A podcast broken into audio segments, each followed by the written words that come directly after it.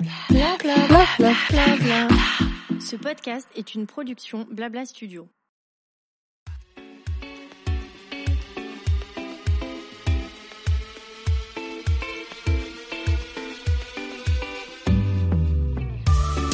Bonjour à toutes et à tous et bienvenue dans mon émission Julia Donoton. Après avoir créé une agence de communication, l'agent chez Julia, j'ai décidé il y a presque deux ans de me lancer dans une nouvelle aventure passionnante, ma propre émission de podcast. J'y reçois des leaders d'opinion et des entrepreneurs, hommes et femmes, issus du milieu du blogging, de la mode, de la beauté, du sport, de la restauration et de l'hôtellerie. Mon ambition, vous proposer des conversations inspirantes et inspirées pour qu'après l'écoute d'un épisode, vous soyez vous aussi ultra motivé pour réaliser vos projets. C'est parti pour une nouvelle conversation sur Julia Donne le ton.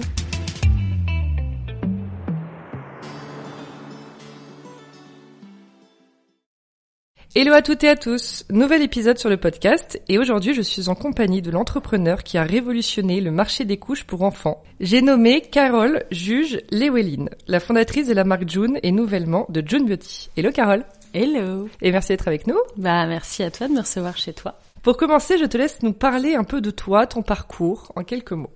Je m'appelle Carole, j'ai 37 ans, euh, je suis présentement très enceinte euh, de 8 mois et demi. j'ai lancé June il y a 4 ans maintenant. Notre ambition c'était vraiment, euh, c'était pas de faire des couches en fait, c'était de faire des gammes de produits très propres et très transparents pour toute la famille. On a commencé par la couche parce qu'il y avait une grosse opacité sur ce marché, on trouvait que c'était intéressant de l'adresser très rapidement, en fait, je crois que six mois après avoir lancé nos premières couches, on a lancé nos premiers euh, produits de soins pour les enfants. Et en fait, on s'est retrouvé avec une communauté qui a grandi de manière euh, très organique autour de ces valeurs-là. Mhm. Des produits sains, des produits transparents, des produits dans lesquels ils avaient confiance parce qu'on leur montrait toujours tout comment on les fabriquait, pourquoi on les fabriquait, ce qu'on mettait dedans. Et ce qui nous a amené à travers ces quatre années à faire euh, ben, plein de produits. On a un portfolio de produits aujourd'hui qui est très unique, qui est très large, parce que euh, tu vois, on va faire des compléments alimentaires. Euh, les gens vont te dire mais pourquoi vous faites ça? Bah je dis parce que on a des femmes qui ont eu des enfants, qui savent qu'après la grossesse tu perds tes cheveux, tes hormones te ruinent un peu la peau, donc bah on leur a fait parce qu'elles nous l'ont demandé des compléments alimentaires pour résoudre ces problèmes-là. Donc c'est assez marrant déjà comme expérience parce que tu te retrouves déjà, tu, tu co-crées beaucoup de choses avec ta communauté. Et en même temps, tu as un impact, je trouve, qui est assez fort parce que ça te permet, tu vois, d'amener euh, d'amener des choses un peu différentes dans le marché. Donc, euh, je vais pas te spoiler parce que je sais qu'on va, on va parler de Dors plus tard, donc je garde Dors pour après. mais euh, mais voilà. Et à, titre perso, c'est une aventure incroyable parce que euh, moi, je viens pas du tout du monde de, de l'entrepreneuriat. À la base, je suis prof en littérature, je suis comédienne, donc c'est pas du tout mon c'est pas du tout mon domaine. Bah et voilà et t'apprends en marchant. Alors je suis bien entourée je suis bien coachée. Euh, tu vois je je j'ai à cœur de bien faire mon job donc j'essaye vraiment d'apprendre au mieux comment le faire. Je lis beaucoup j'écoute beaucoup de podcasts. Euh, tu vois je j'ai besoin d'être inspirée aussi par ce que d'autres gens ont pu faire ou ont pu dire avant. Et euh, c'est une belle aventure un peu fatigante parce que là ça fait ouais quatre ans qu'on a lancé donc ça fait presque cinq ans que je travaille sur le projet. Et c'est la première fois de ma vie que je vais m'arrêter pour mon congé maternité donc voilà ça va être marrant. On va, on va en reparler aussi. Du coup tu nous disais oui c'est c'est ta non c'est ta deuxième aventure entrepreneuriale. Ouais tout à fait. et comment ça se fait? Qu'est-ce qui t'a motivé à la base de te lancer dans l'entrepreneuriat? Alors euh, c'était un peu par hasard en fait euh, moi j'ai fait mes études aux États-Unis euh, J'étais aux États-Unis quand on a lancé Facebook, mhm. euh, donc je fais partie des premières françaises à arrêter sur Facebook. Ça, ça fait marrer beaucoup de gens quand je dis ça, mais je suis, c'est, je trouve c'est assez rigolo. À l'époque, en fait, on avait un moteur de recherche interne parce que c'était exclusivement pour les gens qui étaient à la fac. Okay. Et donc, on avait un moteur de recherche en interne qui permettait de trouver des gens dans d'autres facs qui faisaient le même cursus que toi, qui parlaient la même langue, qui allaient faire les mêmes sports que toi, etc.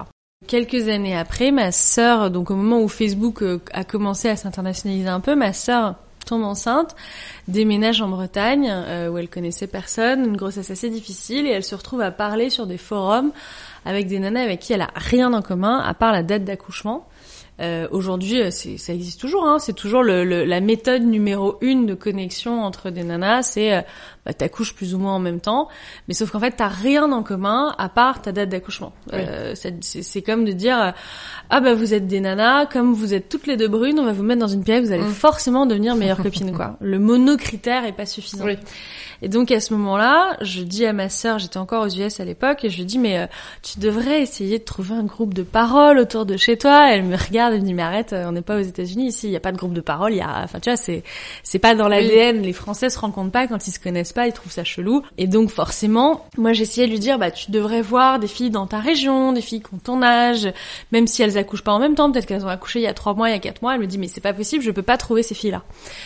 Et à ce moment-là, je me suis dit, bah, c'est dommage qu'il n'y ait pas un espèce de... Euh, c'est un mélange entre un Facebook, un Tinder, un LinkedIn, qui te rassemble en fait en fonction de tes critères, quoi. Mhm. Te, disant... Euh, alors à la fois des critères euh, bassement géographiques, plus ou moins d'âge, plus ou moins de typologie de vie familiale, parce que bah, chaque parentalité va amener son lot de challenges. T'as des nanas qui vont, je sais pas moi, tu décides de faire une grossesse tardive seule euh, assister médicalement, euh, bah forcément tu as des enjeux qui sont très différents de euh, euh, tu as ta troisième grossesse alors que tu as je sais pas moi 25 ans. Enfin, ce qui va en termes de sociétal et en termes de psychologique derrière est très différent. Donc se dire on va juste les rassembler parce qu'elles accouchent en même temps, c'est pas très mmh. utile. Et donc l'idée de base est partie de là, de me dire il y a un besoin pour ces femmes qu'elles se retrouvent selon les critères qui sont importants pour elles et qu'elle puisse créer des interactions qui sont d'une qualité largement meilleure à ce qui mm. existe à l'époque, ce qui, ce qui existe toujours aujourd'hui. Alors maintenant, il y a une version anglaise de ça qui s'appelle Peanut, euh, qui euh, justement te permet de, euh, de, de, trouver des nanas euh, qui te ressemblent sur un modèle un peu similaire. Le problème de ces modèles-là, c'est qu'en fait, c'est exactement le problème de Facebook, mais que Facebook a, a résolu entre-temps. C'est comment tu fais de l'argent, quoi? Bah C'est-à-dire que euh, tu as des serveurs, tu as des gens qui bossent, il y a un moment, faut, faut, faut, faire de, faut faire des sous pour faire vivre les gens. Bien sûr.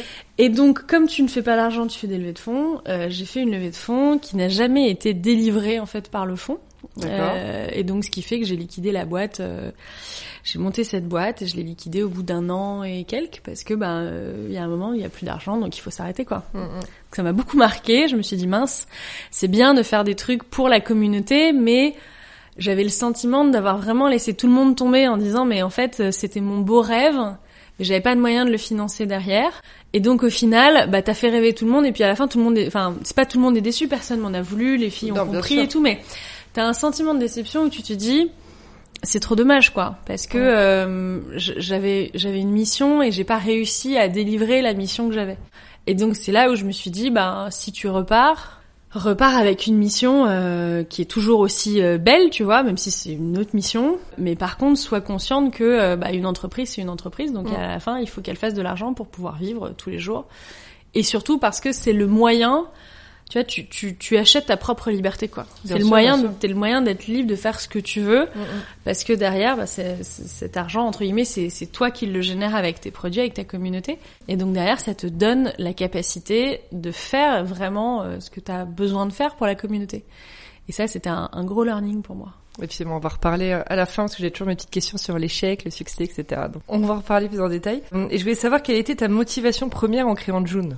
Je crois que c'était vraiment ça, c'était vraiment le fait d'être utile à la communauté, d'avoir un impact. Alors je sais qu'en ce moment le mot impact il est un peu euh, partout dans toutes les bouches, mais honnêtement, euh, tu vois, en étant une meuf qui connaît rien au business, qui a pas de diplôme d'école de commerce, se dire tiens je vais monter une marque de produits pour bébés, euh, ouais, c'est quand même, euh, tu, faut, y aller quoi. Oui, tu vois, tu rentres sur un marché qui est dominé par des acteurs géants. Bah, euh, T'as des concurrents énormes en face de toi. Si tu vas pas euh, dans un dans un profil comme le mien, tu vas forcément un peu euh, avec un profil un peu messianique quoi. J'ai prêché la bonne parole, la mm. transparence, mm, c'est mm. mon truc. Mais t'avais réussi à analyser ça avant? Tu t'en es rendu compte au moment où t'as lancé? Non, en fait, j'ai, en fait, j'ai réalisé ça au moment où je, je travaillais sur le sur pourquoi je voulais faire ce projet, parce que la chose qui m'avait beaucoup marqué, c'était le sentiment d'avoir entre guillemets bah, un peu laissé tomber les gens parce que j'avais pas de modèle financier derrière, ouais. et de dire, euh, bah en fait, je veux plus être esclave d'élever de fonds. Moi, si je refais un truc, je veux faire un truc. Je voulais plus faire de compromis en fait. C'est-à-dire que le fait de m'être planté autant, en ayant, tu vois, tu prends plein de mauvaises décisions sur ta première boîte. J'en prends aussi sur ma deuxième, mais j'en prends quand même moins. Et en fait, quand je suis arrivée avec ce deuxième projet, j'ai dit alors maintenant j'en ai rien à foutre. De toute façon, j'ai plus rien à perdre. J'avais plus une thune, j'étais interdit bancaire. Mm. Je louais mon Airbnb euh, pour ne pas perdre mon appartement parce que j'avais pas les, plus les moyens de payer le loyer. Donc tu vois, j'étais pas à un stade où je me disais tiens au fait euh, Bah oui, oui. quel riche membre de ma famille va pouvoir me donner de l'argent pour que je fasse un deuxième projet, tu vois. Et donc euh, là je me suis dit j'ai plus du tout envie de faire de compromis, donc je vais aller exactement là où moi j'ai envie d'aller. Mm. Si ça plaît aux gens tant mieux, si ça plaît pas, eh ben j'en- entre guillemets euh, tant pis, au moins j'aurais essayé. Et le fait d'avoir cette, cette radicalité que m'avait inculqué mon précédent échec m'a amené à faire des choix euh, très vite, euh, très tranchés et Mhm. un peu clivants, tu vois, Mhm. notamment sur euh, bah, ce que je voulais faire. Je voyais que les parents étaient très angoissés, inquiets, se posaient plein de questions sur les produits. Il y avait deux gros sujets, il y avait la bouffe. Quand est-ce que je nourris mon enfant? Est-ce que je, est-ce qu'il a assez mangé? Et, et à quel âge il a manger ça? Et est-ce que c'est assez bon, etc. Et il y avait tous les produits, genre comment je m'occupe de mon enfant. Parce qu'il y a une, une conception qui est assez, euh, qui est assez moderne, c'est-à-dire que dans le le monde d'avant, tu vois, le monde de nos parents, euh, déjà nos parents quand ils avaient des enfants, on était quand même sur des schémas familiaux où on était moins éparpillés partout, parce que les, noyaux familiaux Bah, restaient oui, souvent sûr. plus proches géographiquement. Et t'avais vu souvent une cousine, une sœur, un machin, avoir un enfant, donc t'apprenais, entre guillemets, t'apprenais en regardant. Maintenant, c'est plus le cas, tu vois. Moi, mes parents, ils sont en Auvergne, les parents de mon mec, ils sont à Montpellier. Euh, Mm. Dans mon entourage, j'ai quasiment personne qui a eu un bébé. euh, donc, au final, euh, tu, tu débarques, t'as un enfant, qu'est-ce que j'en fais? Et, et cette conception de se dire, bah, t'as un accompagnement qui est extrêmement médicalisé, que ce soit dans ton accouchement ou dans ton dans l'accueil de ton enfant. Et euh, un pédiatre, c'est pas un coach en parentalité, quoi. C'est-à-dire que, tu vois, un pédiatre, c'est un médecin, il est là pour soigner une maladie quand ton enfant, ou pour vérifier que ton enfant grandit correctement. Mais ça n'est pas son job de te montrer comment tu dois t'occuper Ah, de ton sûr, enfant, ouais. de résoudre les sujets. Il y a un grand, grand débat en ce moment autour de, de la non-valorisation du métier de sage-femme, qui Mhm. est euh, finalement une, une vraie aide au quotidien dans l'apprentissage de ta parentalité, qui est pas du tout utilisée comme telle, puisque finalement la sage-femme... euh, Aujourd'hui, euh, c'est euh, tu vas en avoir une qui va accoucher trois nanas en même temps et elles te diront mais je, je peux pas accoucher trois filles en même temps, c'est pas possible, c'est c'est c'est ça ça marche pas. Et puis derrière, euh, ouais, dans un monde parfait, tu vois, on a ça aux, aux- aux Pays-Bas. T'as des sages-femmes qui viennent chez toi, des sages-femmes qui sont pas des sages-femmes qui s'appellent des Kramsmother, qui en fait viennent chez toi et qui pendant euh, un- une semaine, deux semaines, trois semaines euh, passent du temps avec toi euh, et elles te font, elles s'occupent de ton bébé, elles te font le ménage, elles te font la bouffe, elles te font, enfin tu vois, elles sont là pour t'aider. Mais en fait, c'est ça qui est, qui est fou avec la maternité, c'est que Mhm. chaque pays a une façon unique de regarder ça. Bah oui, Euh, tu vas voir en Asie, t'as des trucs incroyables qu'on appelle les hôtels de maternité où tu vas accoucher et après pendant un mois tu vis dans cet hôtel et en gros il y a des, c'est un truc un peu luxe mais c'est quand même assez répandu et, euh, et en gros pendant un mois tu vis là-bas Avec l'équipe. avec qui l'équipe et les euh, gens et en gros euh, ton job c'est euh, bah, tu t'occupes de ton enfant et il y a des gens qui t'apprennent à t'occuper de ton enfant. L'enjeu c'était de se dire bah aujourd'hui il y a tout ça ça n'existe pas. Mhm. Il y a plein de questions d'interrogation liées justement à ce rapport vachement plus moderne à la maternité. C'est pareil, maintenant tu choisis souvent quand est-ce que tu fais un enfant avec le contrôle des naissances donc ça te met une pression complémentaire Mm. parce qu'en plus quand tu fais un enfant on peut même pas te dire ah bah oui c'est entre guillemets c'est un c'est une erreur de parcours maintenant tu te dis j'ai Mm. cette pression d'avoir fait cet enfant d'avoir choisi de faire cet enfant avec cette personne à ce moment-là dans ma vie donc en gros bah euh, derrière assume quoi sous-entendant ce donc ça te met une pression mais énormissime sur les parents Mm. Qui avec les réseaux sociaux depuis 10 ans, ah, c'est encore pire que tout. C'est-à-dire que, moi, euh, c'est très marrant parce que je parle pas beaucoup de ma, je parle un peu de ma grossesse, mais pas beaucoup. Puis je rentre pas trop dans les détails des choix d'éducation, des choix de préparation. Oh, ma pauvre, j'ai dit une fois que je faisais de l'hypnonaissance sur internet, j'en ai dix qui me sont euh, qui me sont tombés dessus en disant euh, c'est n'importe quoi, tu fais la promotion de méthodes euh, alternatives totalement euh, pas euh, sécurisantes. euh, Je sais même pas ce que c'est pour le coup. bah tu fais en fait c'est de l'hypnose quoi. Tu D'accord. t'auto-hypnose pour euh, moins sentir la douleur.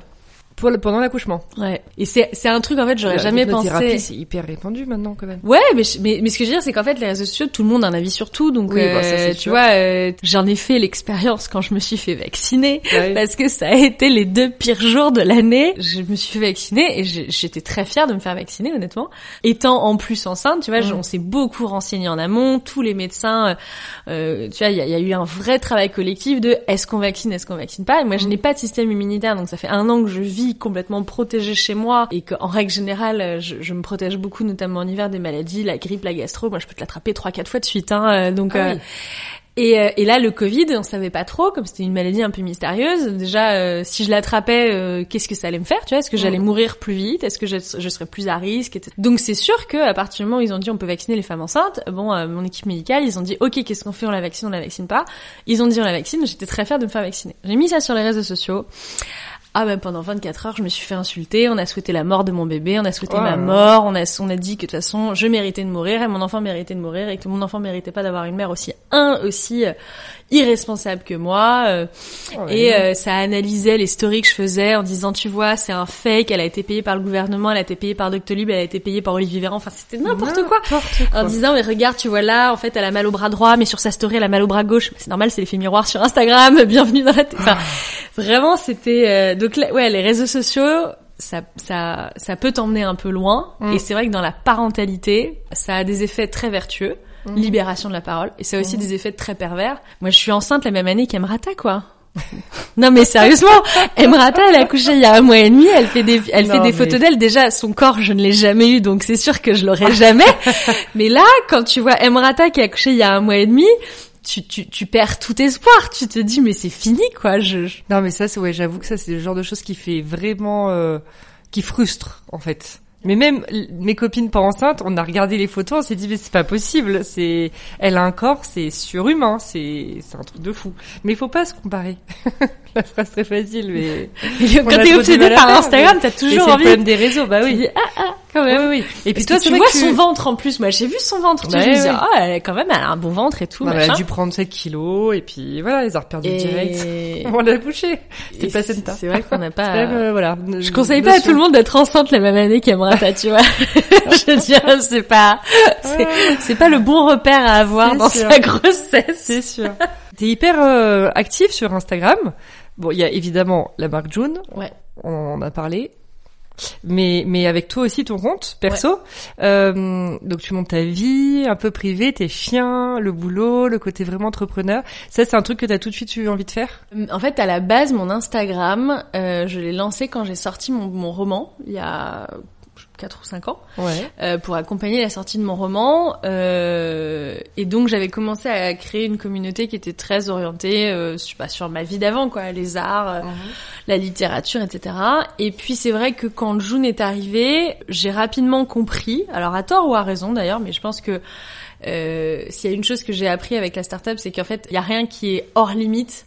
Et le fait que je sois une fondatrice seule, en plus à l'époque sans enfant, et que je monte une marque pour bébé, ça faisait parler beaucoup de gens. Donc il y a un Mmh. moment, tu te dis, soit j'en parle pas, et soit entre guillemets, euh, je, je, je ne rentre pas dans le Dans jeu du personnage public, Mhm. soit je m'en sers, quoi. Bah donc, oui, oui, bien euh, donc évidemment, la conclusion, ça a été, on s'en sert. Et à partir de ce moment-là, on s'est dit, bah ok, de quoi je peux parler, de quoi Mhm. je veux parler. Alors, il y a, il y a la partie positive du truc, c'est-à-dire que moi, je veux garder quelque chose de très euh, naturel. C'est-à-dire, j'ai pas envie d'avoir une stratégie de communication très dense. Il y a forcément une ligne un peu éditoriale Évidemment. Instagram, mais euh, le but c'est, euh, je suis une femme, je suis entrepreneur, je suis seule, je viens pas d'une famille euh, de gens qui font de l'entrepreneuriat, j'ai dû, j'ai dû financer toute ma vie toute seule quoi. Et tu vois, euh, c'est, c'est, j'en suis très fière. Ça parle à beaucoup de personnes. Ça a Mhm. parlé à toutes les nanas qui se posent la question de monter une boîte, à toutes les nanas euh, qui juste euh, ont, ont- cette appétence pour se dire voilà, moi j'ai envie de construire ma propre vie Mhm. sans forcément parler de l'entrepreneuriat. C'est-à-dire que j'aime bien parler de l'entrepreneuriat, mais le salariat a énormément de vertus et on peut s'accomplir énormément en étant un très bon salarié. Bien Je pense que c'est important de le dire aussi, de pas toujours se dire l'entrepreneuriat c'est la c'est la vie quoi. L'entrepreneuriat c'est aussi les emmerdes. Donc toute cette partie là et au-delà de la communauté des femmes, ce côté euh, bah, entrepreneur qui se fait un peu tout seul, qui sort d'un parcours un peu différent, ça parle aussi beaucoup aux hommes. C'est-à-dire que tu vois, c'est c'est une c'est une vision de l'entrepreneuriat qu'on a moins l'habitude de voir, Mhm. mais c'était intéressant de le mettre en avant. Après, moi, la limite que j'ai mise, c'est je veux pouvoir parler euh, de temps en temps de mes hobbies. Donc, je parle de mes chiens, je parle de mes chevaux. J'en parle pas souvent, mais j'en parle quand même un peu. Et je veux garder ce côté très nature, quoi. C'est, enfin, pas nature au sens euh, les plantes, mais au sens naturel. C'est-à-dire que euh, si j'ai envie de parler d'un truc de maquillage qui me fait kiffer, si j'ai envie de parler d'une robe, si j'ai envie de parler de voilà, j'ai deux limites la politique, la religion. Je montre pas énormément mon mari parce qu'il aime pas trop ça. euh, après, il le fait aussi un peu de temps en temps, mais euh, c'est vrai qu'il est, il est, euh, tu vois, typiquement quand il s'est passé ce qui s'est passé avec le coup du vaccin, euh, il a un peu souffert pour moi pendant deux jours, quoi. Bah oui, oui. Parce que de me voir rentrer le soir en larmes en disant il y a des gens qui veulent la mort de notre enfant, euh, ça lui fait de la peine. Pas, pas parce qu'il dit bon, on s'en fout, il y a des fous partout, mais ça lui a fait de la peine de me voir De triste. te voir, bah oui, bien sûr. Et est-ce qu'à ce moment-là, tu t'es dit, ok, faut que j'arrête avec Instagram ou non? Tu t'es dit Non, non, c'est- non. J'ai refusé qu'on de- enlève le poste en plus. Ouais, J'ai ouais. dit non, non, mais euh, je pense que c'est c'est très important de pas tomber. Mon mari qui est avocat dit une phrase qui est très vraie. C'est pas parce qu'ils sont nombreux à avoir tort qu'ils ont raison. Et c'est vrai que je crois très fort à ça, quoi. C'est-à-dire que si on commence à faire les choses par peur, ou si Mm. on commence à réagir aux choses à cause de la peur, bah on prend les mauvaises décisions. Bah oui, oui. Et donc, euh, je, je, ça, ça a fait flipper l'équipe de June parce que honnêtement, j'ai quand même eu un gros gros relais de l'équipe de June le jour où euh, ça s'est ça s'est déclenché sur ce poste et et derrière, j'ai dit non non, le poste on l'enlèvera pas quoi, on gardera ce poste. Alors on, on a fait, t'as plein de moyens de toute façon de monitorer des choses sur Instagram, mais je dis je je je vais pas changer qui je suis juste parce que il y a toujours c'est le 100% c'est Bah, impossible. T'as des gens qui t'aiment, des gens qui t'aiment pas. Évidemment. Et puis s'il y a des gens qui trouvent que je suis une dangereuse euh, pro-vaccination, bah euh, c'est vrai, je suis une dangereuse pro-vaccination. Donc tu nous as parlé beaucoup de des couches et de ce marché hyper opaque du Mhm. coup pour les enfants, de ces énormes marques derrière et groupes. Euh, et vous vous lancez aussi dans le un nouveau marché qui est la beauté. Ouais. Voilà, tu nous as un peu parlé des compléments alimentaires, tout ça. Est-ce que tu as autre chose à nous raconter? Bah la théorie derrière notre gamme beauté, elle est très liée à notre communauté, pareil, euh, parce que t'as plein de. C'est marrant parce que je l'ai vécu moi-même avant. euh, Enfin, on, on, l'avait théorisé avant avec Ouais. les avec les filles de la communauté. Et moi, je l'ai vécu parce que moi, je suis une grande fan de produits cosmétiques. J'ai une armoire remplie de sérums en toute euh, un- Comme moi. de, de- de tonnes de trucs. Euh, et c'est vrai que d'un seul coup, quand tu en fait, il y a un moment dans ta vie de femme qui est assez marrant. C'est le moment où tu rentres dans une dynamique de parentalité. Donc soit tu, alors souvent ça, ça commence quand tu vas te mettre en couple, tu te poses un certain nombre de questions sur les, pro- les- la façon que tu as de consommer les produits que tu achètes, machin, parce que en plus tu te retrouves avec un budget commun, donc forcément il y a un moment où tu te poses certaines questions. Et c'est encore plus vrai quand tu rentres dans une dynamique où tu dis je veux faire un enfant. Parce que d'un seul coup, on vit quand même dans une société où on nous explique que bon, euh, on fait des enfants de plus en plus tard, c'est de plus en plus difficile, c'est de plus en plus challenging. Donc tu essayes de mettre un peu toutes les chances de ton côté. Des choses très marrantes quand parce que là, comme on a lancé l'expansion de June, on a regardé plein de trucs de parentalité dans plein de pays. En, en Asie, les parents hommes et femmes se complémentent avant de commencer la conception pour qu'au moment où ils rentrent dans la conception de leur enfant, ils soient au max du max du max de leur santé. Ah ouais. Alors que tu te dis bon, euh, nous en France, on est plutôt le jour où t'as ton test positif, t'arrêtes de manger du fromage et du Oui, saucisson quoi. Euh, bah eux en fait ils sont dans une trop, dynamique euh, très différente et donc c'est c'est c'est vachement marrant de voir de, de tu vois d'un pays à un autre quelle approche les gens vont avoir par rapport à ça. Donc clairement quand tu quand tu tombes enceinte tu te poses des questions sur tous les produits que tu utilises, parce Mm. que de toute façon les médecins te le disent euh, clairement, ils te font une liste longue comme le bras des choses que t'as pas le droit de manger, que t'as pas le droit de faire, etc. Mm. À tort et à raison d'ailleurs.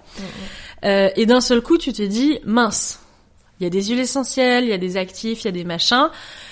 Dans l'absolu, tu te dis, bon, euh, tu vois, Yuka a beaucoup éduqué, franchement, a, a pas mal éduqué sur les listings key, mais c'est vrai que sur la cosmétique assez quotidienne, genre ton gel douche, etc., tu vas aller scanner ton produit et tu vas te dire, euh, t'arrives dans ton supermarché, tu dis, bah celui-là je le prends parce que Yuka me dit qu'il est bon, celui-là je le prends pas parce que Mm. Yuka me dit qu'il est pourri. Mais par contre, euh, tu vois, euh, t'as t'as t'as CC crème préférée, même si Yuka te dit qu'elle est pas très bonne, bah t'en as essayé cinq autres et ouais. tu te dis, ah, quand même, je vais la garder parce qu'elle est efficace.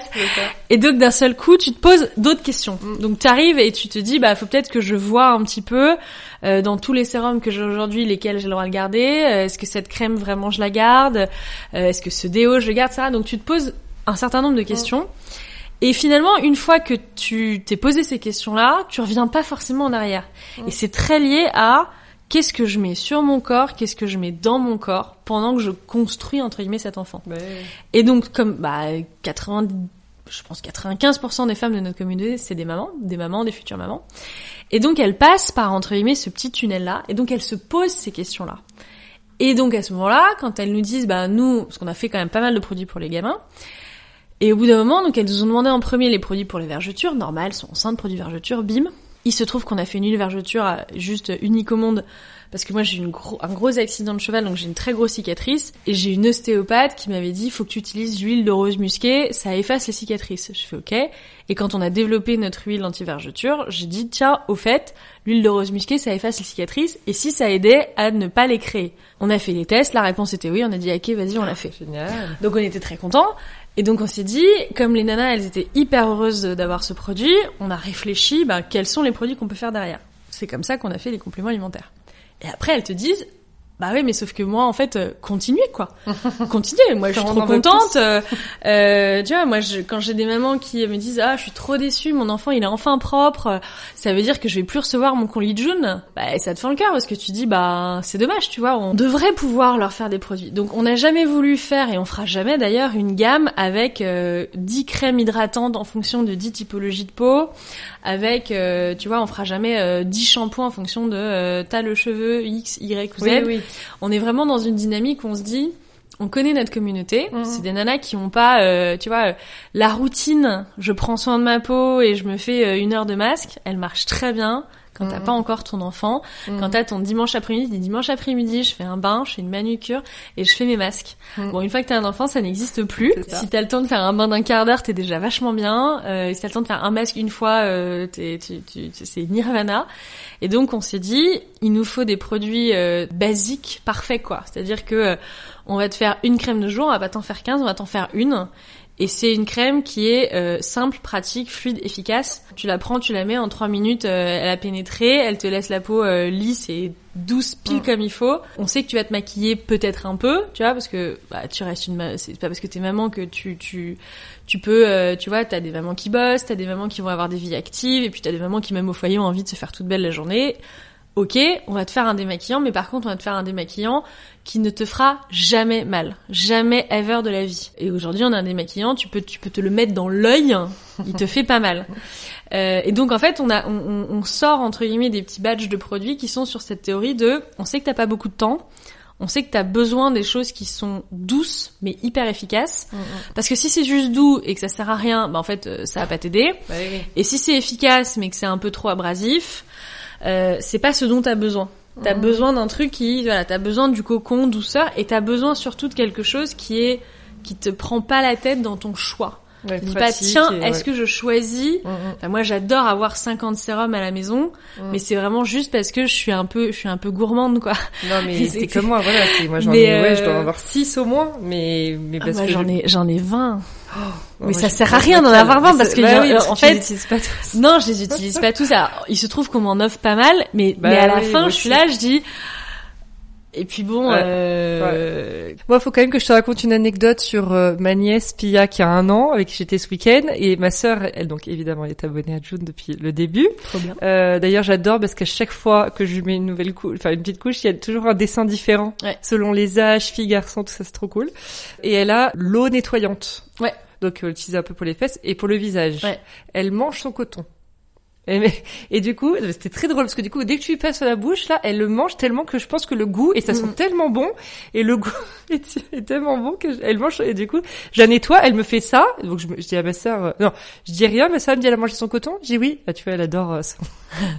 Quand on lui lave Le truc visage c'est qu'en fait, comme, comme le produit est hyper clean, elle Bah peut oui. manger son canton. Mais c'est pas grave. Voilà, et du coup, je me suis dit, c'est vrai que c'est quand même hyper pratique, il y a zéro inquiétude. Ouais. Mais c'est quand même assez. Enfin, moi, je suis pas maman. J'ai quand même beaucoup, beaucoup d'amis maman. Mais je, d'un point de vue extérieur, je trouve ça assez dingue.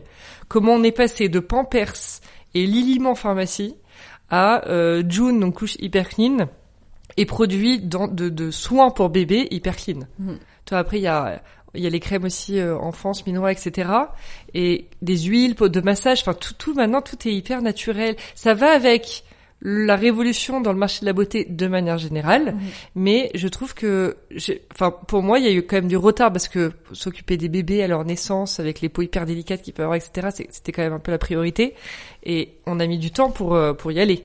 Mais c'est très lié au marché en fait, c'est-à-dire que c'est à la fin de la fin, c'est Mm. purement économique. C'est ça. Euh, quand toi tu vas changer, tu vois, dans ta vie de jeune femme, tu vas avoir ta première crème de jour euh, que Mm. ta mère va t'acheter ou que tu vas t'acheter avec ton argent de poche, avec ton, ton premier salaire, Mm.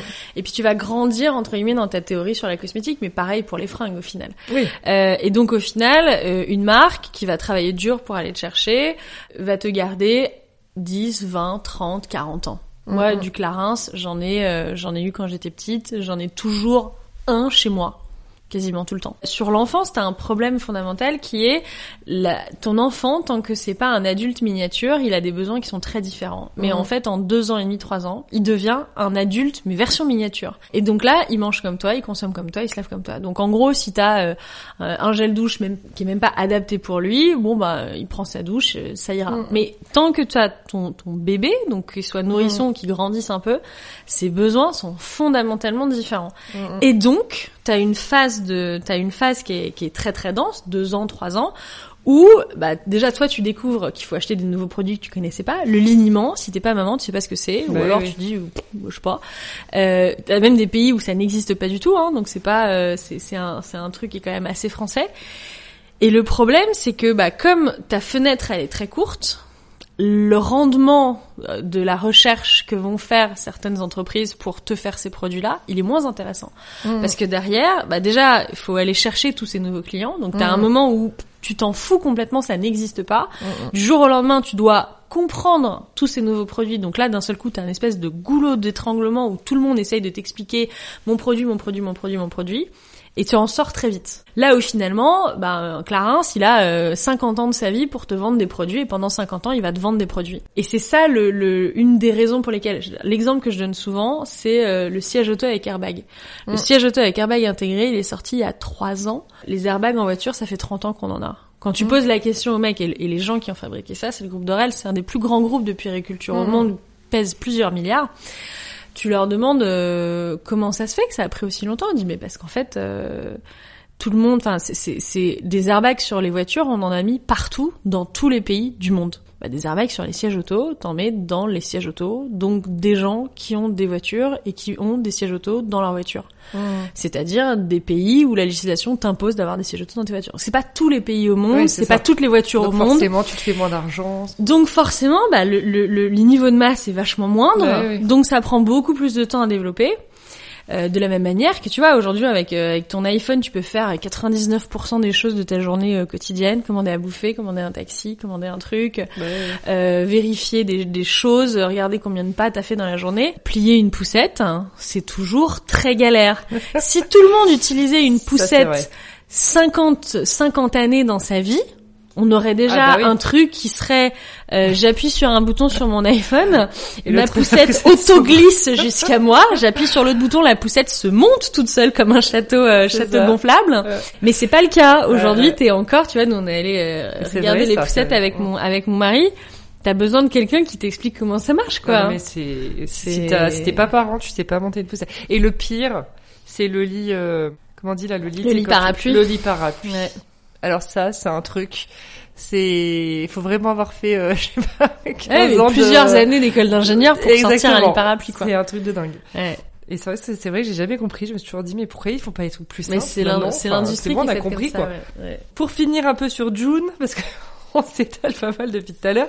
Euh, donc vos locaux sont à Paris, Ouais. où tu nous parlais d'une expansion dans le monde entier. Ouais. Comment on fait pour maintenir le cap du coup en termes de d'éco-responsabilité? Pour une entreprise Maintenir le cap sur plein de niveaux, plus tu grandis et forcément plus c'est compliqué. Parce que quand tu commences et que t'es 5, c'est facile. Quand t'es 20, c'est déjà moins facile. Aujourd'hui, on est 65, donc autant te dire que c'est plus le même métier que qu'il y a 4 ans. Nous, notre sujet d'éco-responsabilité, il a toujours été très lié à notre impact carbone et à la traçabilité de notre impact carbone. C'est-à-dire que déjà, on est sur un circuit le plus court possible. On fabrique 99% de nos produits en France. Quand on les fabrique pas en France, c'est que on n'a pas la possibilité physique de le faire. Il Mhm. manque une ligne, euh, euh, ou alors quand il y a une ligne, on n'arrive pas, euh, on n'arrive pas à avoir les, les qualités, le, le cahier des charges qu'on veut avoir. Donc Ok. on est obligé, tu vois, typiquement, euh, on fait nos serviettes hygiéniques à Barcelone parce que Mhm. euh, impossible de trouver une ligne en France pour les faire sortir avec le niveau de propreté qu'on a envie d'avoir, le niveau de clean qu'on a envie d'avoir. Le fait de faire les circuits les plus courts possibles, pour moi, c'est hyper important parce que Mhm.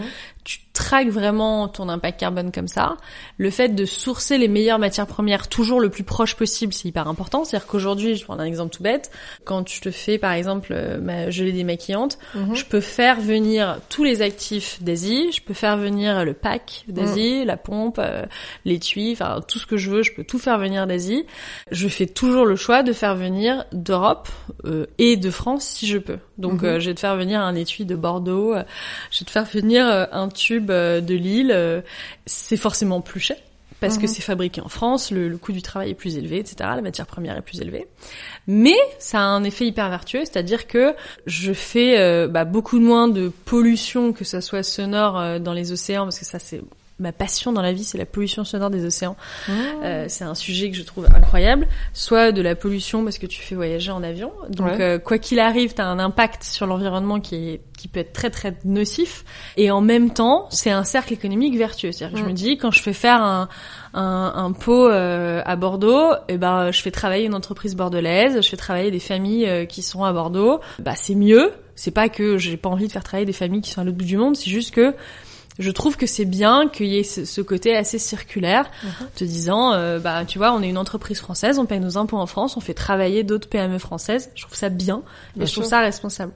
Donc, euh, on n'a jamais voulu faire des produits qui avaient euh, un- une empreinte écologique zéro. On fait des couches jetables. hein. La couche jetable, c'est pas bon pour l'environnement, c'est un fait. Euh, la couche ne peut pas être biodégradable, ça n'est pas possible. C'est une, c'est une, c'est une hérésie marketing qui, euh, c'est comme une couche biologique, hein, c'est comme une couche végane, ça n'existe pas. Donc c'est important. Moi, j'ai toujours voulu remettre la vérité au cœur un petit peu du, du discours autour de la couche, parce que des gens qui disent ma couche elle est bio, ma couche elle est biodégradable, etc. C'est faux, c'est pas possible. Euh, la couche jetable, c'est un produit exceptionnel pour les parents actifs. Parce que les couches lavables, c'est euh, en effet très cool, mais c'est pas faisable par euh, toutes les familles. C'est un engagement qui est pas qui est pas neutre. Donc t'as des gens qui se disent moi je peux je peux j'ai besoin d'avoir quelque chose de plus pratique, de plus rapide, de plus accessible. Euh, et notre enjeu justement c'est de se dire on part avec ce produit là qui pour l'environnement n'est clairement pas le meilleur produit qui existe. Néanmoins on va le rendre le meilleur possible, à la fois dans le côté clean et à la fois dans le côté environnemental. Mhm. Et ça, c'est un, discours véritaire. C'est-à-dire que c'est pas juste un discours, tiens, on va faire... euh, Ça aurait été beaucoup plus simple de dire, on fait une couche euh, biologique, euh, recyclable, machin. Oui. Sauf que c'est faux. C'est, Ouais. c'est, du greenwashing. Donc moi, ce qui m'intéresse, c'est plutôt d'être sur un discours véritaire en disant, je vous montre d'où viennent les matières premières, je vous montre ce qui est fait, je vous montre comment ça Mhm. fonctionne. Je vous explique d'ailleurs comment sont traités vos déchets. Une fois que vous jetez une couche, qu'est-ce qui lui arrive? Et voilà, pour, pour ne pas rentrer dans juste quelque chose qui soit... un peu greenwashing qui, à mon sens, n'est finalement pas vertueux, quoi. Oui. Et puis pas, pas honnête. Et toi, t'es très transparent. Je suis très transparente, moi. Et vous avez aussi créé un outil de traçabilité qui s'appelle Doors et qui permet d'accéder aux détails de la vie de sa commande. C'est Ouais. fou ça quand même. Bah, c'était un peu l'ambition derrière justement euh, tout ce discours euh, très véritaire, parce que à la fin de la fin, c'est un engagement. Tu vois, moi, je, je viens, je dis oui, mon produit est transparent, ok. Et derrière, les gens ont le choix de croire Carole ou ne pas croire Carole. Je dis, je peux pas laisser les gens dans cette option de croire ou pas croire ce que je dis moi. Déjà parce que bah, plein de marques, mais dans plein d'industries, disent plein de choses, parfois euh, qui sont pas vraies. Euh, j'ai dit, faut faut donner un outil. C'est très voilà, je, je vais croire ce que je vais voir. Doors, ça a été pensé, c'est aussi pour ça qu'on l'a fait avec une techno blockchain. Alors, la techno blockchain, c'est très très mystérieux, mais en gros, c'est assez simple. C'est un nœud de data, donc c'est comme un cloud, Mhm. à l'intérieur duquel tu peux faire que rentrer des choses, tu peux pas les sortir. Donc, en gros, tu rentres des trucs, et une fois que le truc est à l'intérieur, tu peux plus le toucher. Et donc, en gros, à partir du moment où tu rentres les données, donc moi, j'ai tous mes fabricants euh, et, et tous mes différents fournisseurs qui rentrent leurs données à l'intérieur, Mhm. et si, je sais pas, moi, j'ai n'importe quoi. Il y a un mec un jour qui dit, euh, bah en fait, euh, j'avais pas ce que tu m'as commandé précisément, donc j'ai rentré autre chose. Moi, je le vois. Moi, je le vois, puis mon client, il le voit. Mm. Donc, typiquement, si un jour, euh, l'intégralité de mes matières premières, je sais exactement d'où elles viennent. Le mec s'engage en disant, bah voilà, moi, j'ai acheté telle matière première dans tel pays. Il le met. S'il m'a menti, je le vois. Il me dit, tiens, j'ai fait le produit euh, tel jour à telle heure. Euh, S'il me le dit et que, et que l'ordinateur me dit autre chose, je le vois. Et l'enjeu, c'est pas d'aller traquer tout le monde et d'aller fliquer tout le monde. L'enjeu, c'est de dire, cet outil-là impose à l'intégralité de la chaîne d'être extrêmement vertueux. Mm. Parce que comme tu sais que tout est traqué et que tu peux plus sortir la donnée une fois que l'ordinateur l'a envoyée, tu peux plus la Mm. reprendre. Mm, mm. À, à partir du moment où tu sais que le niveau d'engagement que tu prends, c'est celui-là, bah derrière, en fait, ça te, ça te met une énorme dose de vertu sur l'intégralité de ta chaîne. Et c'est pour ça que c'était hyper important. À la base, ce genre de technologie était utilisé, c'était très peu utilisé pour les consommateurs, c'était plutôt utilisé pour, par exemple, vérifier la chaîne du froid. Tu vas avoir euh, dans un agroalimentaire euh, des, hum, des, des plateformes euh, de type blockchain où tu vas euh, euh, rentrer entre le moment où le produit euh, il part de quelque part, il arrive autre part, euh, des, des, des gens qui te scannent le produit et tu sais, par exemple en agroalimentaire, tu as X heures ou X jours où le produit peut être à tel endroit sans qu'il devienne avarié. Mhm. Le scandale de la viande de cheval, par exemple, avec une méthode blockchain, il ne peut pas exister. Mhm. Parce qu'il y a forcément quelqu'un à quelque part qui dit bah ouais je vous ai livré de la viande mais en fait c'est pas la bonne viande. Ouais, Mais ouais, bon, euh, vu que, enfin, si c'est sur un bon de commande quelque part dans un tiroir, tout le monde s'en fout. Si le bon de commande, tu sais que tu dois le rentrer parce que t'as pas le choix, parce que en gros, sinon les, les- les étapes d'après ne peuvent pas marcher, fonctionnent pas. Mhm. Ils disent bah là il manque, il manque un maillon, donc comment on fait? Si tu si tu mets dans la base de données un truc qui dit bah en fait je vous ai donné de la viande de cheval, les mecs ils sont au courant. Mhm. Donc d'un seul coup, t'es capable de dire bah vous voyez bien là, vous avez pas fait le, le bon truc. Mm. Donc c'est pas, c'était pas tant pour fliquer nos fournisseurs et nos fabricants, c'était plutôt pour se dire, on sait qu'ils sont excellents et on veut donner un outil qui n'est que réassurant et qui Mm. est 100% inviolable sur lesquels finalement tous nos consommateurs peuvent se plugger. Donc aujourd'hui, tu peux l'avoir directement dans ta commande, notamment pour euh, euh, pour ton amie euh, qui a qui a sa fille. Elle a son Mhm. comme elle est abonnée, elle va recevoir euh, tous les mois son lien. Tiens, je clique, tiens, je découvre. Mais au-delà de ça, tu vois, on vend nos produits euh, maintenant euh, dans des pharmacies, dans des boutiques, on est au drugstore parisien, on est, on sera bientôt chez Monoprix. Enfin, tu vois, il y a plein d'endroits. Tu viens avec ton téléphone. S'il y a une chose que le Covid nous a appris, c'est scanner un QR code. Euh, tu scannes le QR code et tu vois exactement la vie de ton produit. Il a été fait quand, comment, pourquoi, etc. Et je me dis, imagine dans 10 ans, aujourd'hui tu viens, tu scannes tes produits sur Mm. Yuka. C'est très bien.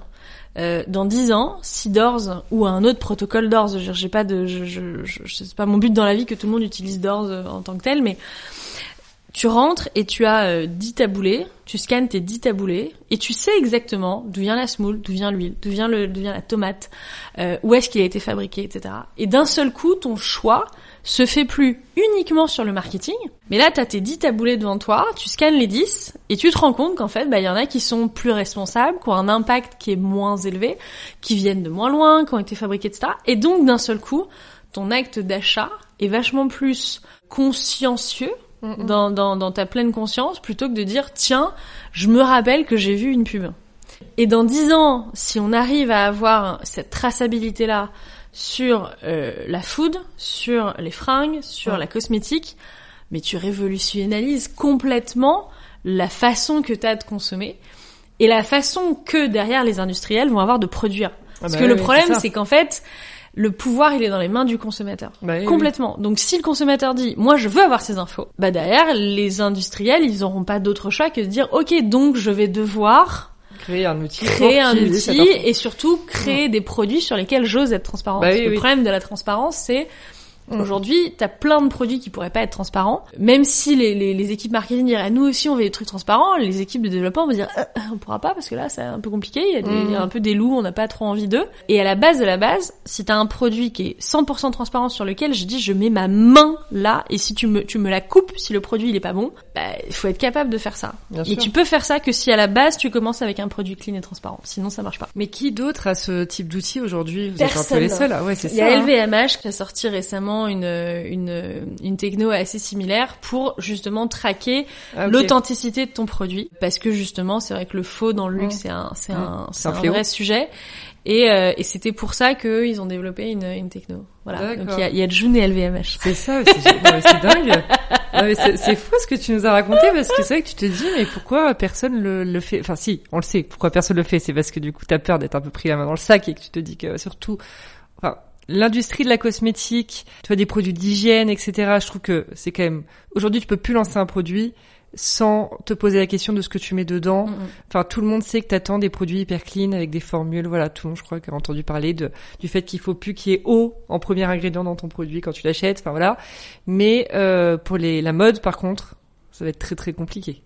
Pour la mode, c'est compliqué, mais même pour la cosmétique, parce que tu vois, aujourd'hui, en cosmétique, tout le monde a bien compris que maintenant la cosmétique devait être clean. Donc là, Oui. c'est plus un débat. Donc là, tout le monde va te faire de la cosmétique clean. Mm. Moi, j'ai vécu ça il y a 30 ans. Moi, je mangeais du bio. Mes, mes parents étaient très très bio.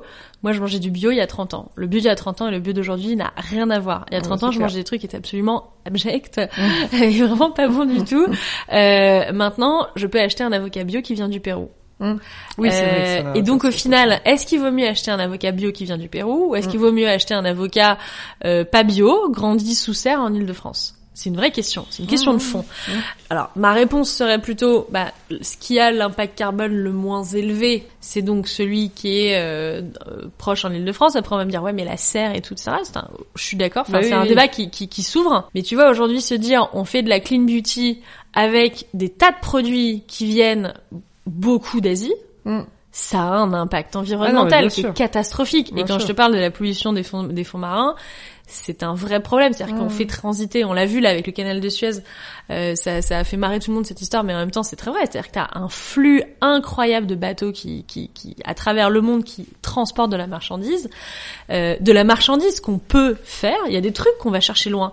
Euh, je te parlais de la rose musquée. 99% de la rose musquée vient du Pérou. Mm. De la même que l'aloe vera. Je crois que c'est genre 95% de l'aloe vera vient du Mexique. Bon bah Mm. euh, c'est c'est bien, c'est cool. Je vais te chercher de l'aloe vera au Mexique et de la rose musquée au Pérou. Ça me dérange pas. Ce qui me dérange, c'est de me dire, je vais aller chercher de l'huile d'olive euh, en Asie ou je vais aller chercher de l'huile d'olive euh, à Oui, trois ou quatre fois plus loin faire, euh, je vais aller chercher de la cellulose euh, au Brésil, alors que là, je peux avoir la même chose en Finlande. Bah non, oui, c'est un peu plus cher, mais l'impact est moins fort. Et la pollution des fonds sonores, j'en dis une phrase, parce que c'est important.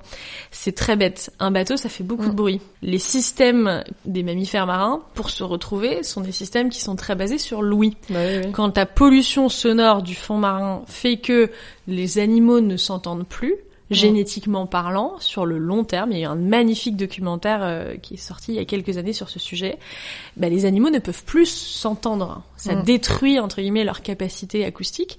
Et ce qui fait que derrière, à partir du moment où ils peuvent plus s'entendre, ils peuvent plus se retrouver. Ils peuvent plus se retrouver, ils peuvent plus Se reproduire. se reproduire. Mm. Et donc à la fin, tu es en train de, de tuer complètement, et c'est un truc qui est pas visible en plus. Bah oui, oui. Parce que c'est visible, indice, pollution, machin, euh, ouais, ça, ça, pas de problème, on le voit.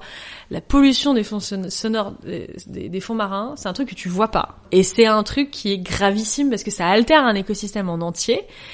Et honnêtement, tout le monde s'en fout, quoi. Enfin, je veux dire... euh, Ouais, mais avant que euh, tu me dises, j'en avais pas entendu parler. Tu et, vois. et- et moi, quand j'ai vu ce documentaire, ça, ça, ça m'a traumatisé parce que je me suis Mhm. dit, mais en fait, c'est vrai. C'est-à-dire qu'un bateau, euh, Oui, il y a de plus en plus de bah bateaux. C'est des, c'est pas des bateaux, c'est, c'est grand comme la rue, quoi. Bah oui, oui. C'est un truc sur lequel tu vas mettre des, des, des, des containers à plus savoir quoi en faire. C'est, c'est haut comme un immeuble haussmanien. euh, Mm, mm, mm. Et, et forcément, tu te dis, bah ouais, pour faire transiter ça, ça fait du bruit. Ça. Alors évidemment, ça rejette des trucs dans l'océan, mais t'as des gros gros enjeux autour de ça et que je trouve assez inquiétant. Donc c'est pour ça. Moi, si je peux Ouais, faire euh, le plus possible, Mm. le plus proche possible, bah c'est quand même mieux, quoi. Ah et bah, ça va au-delà du clean. C'est, c'est le clean, c'est la, c'est, c'est la nouvelle base. Oui, oui. Maintenant, il faut dire, ok, comment tu fais responsable le niveau du dessus? On va parler aussi rapidement du fait que tu as fait deux levées de fonds pour June, Ouais. sans parler de celle d'avant. Euh, comment on se prépare à une levée de fonds? Comment ça se passe? Comment on se prépare C'est deux différentes? Parce que la première, la boîte était moins mature, donc forcément euh, j'étais un peu toute seule Bah oui. avec mon petit ordinateur, c'était rigolo. Euh, la deuxième, c'était beaucoup plus professionnel déjà parce que bah euh, quand la deuxième levée de fonds est arrivée, grosso modo, à partir du moment où tu as une boîte où les gens commencent à savoir que bah ça marche un peu, tu as des clients, etc. Quoi qu'il arrive, les fonds viennent te voir. C'est Mhm. très dangereux d'ailleurs parce que tu peux passer d'un temps infini à parler à des fonds euh, alors que t'es pas du tout en levée de fonds, etc. Donc déjà, ça, Mhm. ça, ça t'invite à faire un, un, un petit peu le tri. Et ce qui fait que le jour où tu dis, ok, maintenant j'ai envie de lever de l'argent, nous on était rentable, donc on n'avait pas besoin d'enlever, on avait envie d'enlever pour financer l'expansion Ok. internationale. Et là, tu te dis, ok, donc euh, bah, j'ai parlé à, euh, je sais pas, 10, 20, 30 30, 40 fonds. Je vais aller reparler aux gens avec qui je m'entends bien. Et une fois que tu as fait euh, une, deux, trois, dix discussions, à ce moment-là, le fonds va te dire, moi, je suis chaud pour investir. Il te sort ce qu'on appelle une term sheet, donc euh, lettre d'intention.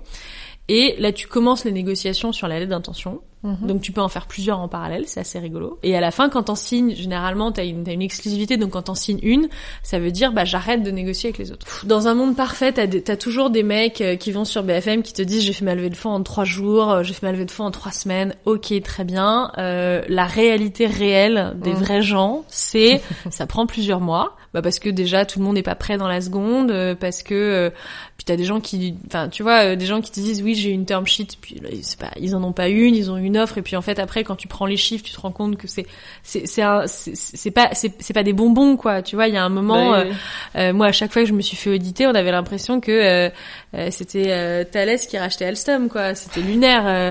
non mais moi j'ai des commissaires aux comptes qui vont dans mes usines, qui regardent tout, euh, qui scrutent tout, qui prennent les mesures des machins. C'est la réalité d'une levée de fonds, enfin d'un audit avant que tu signes et avant que tu, tu touches l'argent, c'est aussi ça quoi. Donc c'est un processus qui est, euh, je- moi je, je- franchement j'y prends du plaisir, je trouve ça intéressant. Tu rencontres plein de gens intéressants, t'as des gens qui ont des idées intéressantes, euh, Parce que faire une levée de fonds, ça veut forcément dire faire entrer des actionnaires. forcément. Donc ça veut forcément dire d'un coup t'as des associés. Alors c'est des associés oui et non, c'est-à-dire qu'en gros un, un- c'est des c'est des associés non opérationnels, c'est-à-dire qu'ils sont Oui. pas là pour te dire ce que tu fais. Faire rentrer des gens dans ta boîte, ça veut pas dire qu'ils ont le contrôle de ta boîte. Ça c'est deux choses très très différentes. Et c'est aussi pour ça que je milite beaucoup pour euh, ramener un petit peu de d'honnêteté dans le sujet de- des levées de fonds parce que tu vas avoir des gars qui vont aller te dire moi j'ai levé X mille, moi j'ai levé machin, euh, euh, tu fais BFM en grande pompe, t'annonces des chiffres géantissimes. Et puis en fait quand tu creuses derrière tu n'as plus la gouvernance de ta boîte. Donc ça, c'est deux choses différentes. Tu peux lever beaucoup d'argent ou très peu d'argent, euh, et tu peux euh, garder la gouvernance ou perdre la gouvernance de ta boîte. Ça, c'est un vrai sujet. Donc tu as des fonds qui vont rentrer, ils ont mis de l'argent, donc forcément un jour ils vont vouloir récupérer leur argent, Mhm. ça, y a pas de problème. Mais après, tu as des fonds qui vont venir, et ça fait partie des choix, tu vois, quand nous, on a fait notre dernière levée, on avait plusieurs, euh, plusieurs propositions. Tu prends celle avec laquelle tu es le plus en accord Mhm. Les gens vont parfois être tentés de prendre celle qui est la plus chère. C'est Mhm. une erreur. Tu prends pas la plus chère. Tu prends celle avec laquelle tu veux construire le plus longtemps ta vie. Mhm. Euh, c'est un peu comme, je sais pas, euh, t'es en, t'es en soirée, tu vois un mec qui est extrêmement beau mais tu lui as pas parlé, et tu vois un mec qui est sympa, euh, très cool. Bah, soit tu vas faire euh, la meilleure nuit de ta vie mais euh, c'est compliqué, soit derrière tu te dis c'est potentiellement le père de mes enfants quoi. Ouais, ouais. Euh, bah, c'est un peu la même chose. C'est-à-dire que si tu pars pas forcément avec le mec le plus beau, le plus riche de la teuf, parce que ou en tout cas si tu pars, tu te dis tu pars mais pas forcément pour la vie quoi. Sauf Oui, que là oui. tu pars pour la vie avec cette personne là, donc Bah c'est un oui, peu plus compliqué. Donc je pense que c'est vraiment un, un mélange. Euh, il faut être très au clair sur ce que t'attends. Il faut surtout pas laisser la levée de fonds s'emballer. C'est le gros Mhm. risque. C'est-à-dire que t'as beaucoup de gens qui te disent moi je partais pour lever euh, 10, au final je me suis retrouvée avec 30. Ça a Mhm. un coût derrière. Euh, ça a un coût, c'est-à-dire que t'es obligé de- d'augmenter ta valo, t'es obligé euh, de perdre de la gouvernance. Enfin, tu vois, c'est- pas des choses qui sont neutres. Ouais, bien sûr. Donc je pense qu'il faut être très clair sur pourquoi tu lèves. Mhm. Il y a un vrai sujet d'ego, c'est-à-dire que bah forcément tout le monde a envie tu vois de faire euh, la plus grosse levée, Mhm. euh, la grosse levée machin. Enfin tu vois, c'était euh, ça, ça fait partie du truc. Moi, je pars du principe que l'ego a pas forcément grand-chose à voir là-dedans. Mhm. Ce qui est important, c'est d'avoir une boîte saine, qui est Mhm. capable de faire des belles choses, de la bonne manière. Euh, si tu lèves de l'argent, de le faire d'une manière qui soit euh, qui soit propre et qui soit en plus très honnête. Alors nous, comme on est très transparent, c'est pas très compliqué, quoi. C'est-à-dire oui, que euh, moi, euh, la première chose que je dis dans les- le premier meeting, c'est moi, je vais être très clair. Je suis pas là pour travailler pour mon board. Moi, je travaille pour la boîte. Mhm. Donc soit vous adhérez à la théorie de la boîte et vous êtes content et vous pensez que d'un point de vue économique et financier, ça fait sens, vous voulez mettre de l'argent, tant mieux, mais je suis pas là pour vous convaincre et je suis pas là pour travailler pour vous. Il faudra jamais s'attendre à ce que je travaille pour le board. Moi, je Mm. travaille pour la boîte. Et en travaillant pour la boîte, par écho, je travaille pour le board. Bah bien sûr. Mais je travaille pas. Moi, mon but dans la vie, c'est pas que mes board members ou les mecs des fonds d'investissement, parce que un fonds d'investissement, c'est quoi? C'est bah, des gens très riches, des institutions très riches qui Mm. mettent de l'argent, et donc après, il y a des directeurs de fonds d'investissement qui investissent. Mm. Moi, mon but, c'est pas que ces gens-là ou les gens qui ont mis de l'argent, ils aient plein de yachts. Je travaille pas pour que des gens aient des yachts à la fin de ma journée. Je travaille pour que des familles aient des produits sains, des gens aient euh, des jobs, euh, des PME euh, fassent de l'argent. C'est pour ça que je travaille. Mm. pas pour les yachts. Non, mais c'est bien dit. Écoute, c'est encore une fois très transparent. on adore, on adore, on adore. Et alors, comment on fait Là, on va parler un peu plus de toi, mais comment on fait quand on, on... t'avais t'avais 34 ans à l'époque quand t'as levé ta la deuxième levée de fonds? La, bah, non, la 35. deuxième, euh, la deuxième celle avec Vautier, elle était il y a six mois, donc j'avais 36. Ah oui. Et la première avec Alban, c'était il y a trois ans, donc j'avais 33, ouais. Bon, alors comment on fait quand on a la trentaine et Ouais. qu'on lève des fonds comme ça? Là, Euh, Niveau charge mentale. Là, vraiment, c'est une vraie question. c'est la merde. En toute transparence. Ouais. Non, c'est il y a un côté un peu anxiogène euh, de la levée. La première levée est un peu est un peu anxiogène parce que en plus à l'époque on était huit, donc c'est- c'était Mm. pas comme maintenant. Là déjà la préparation, déjà une fois qu'en plus quand tu l'as déjà fait, c'est plus facile. Oui, bien sûr. Tu l'as déjà fait, c'est plus facile. J'avais une autre crédibilité en tant que CEO en plus Oui, quand oui. là on a fait la levée l'an dernier. Plein de gens connaissaient June, plein de gens me connaissaient, euh, etc. Mm. Donc c'était pas pareil.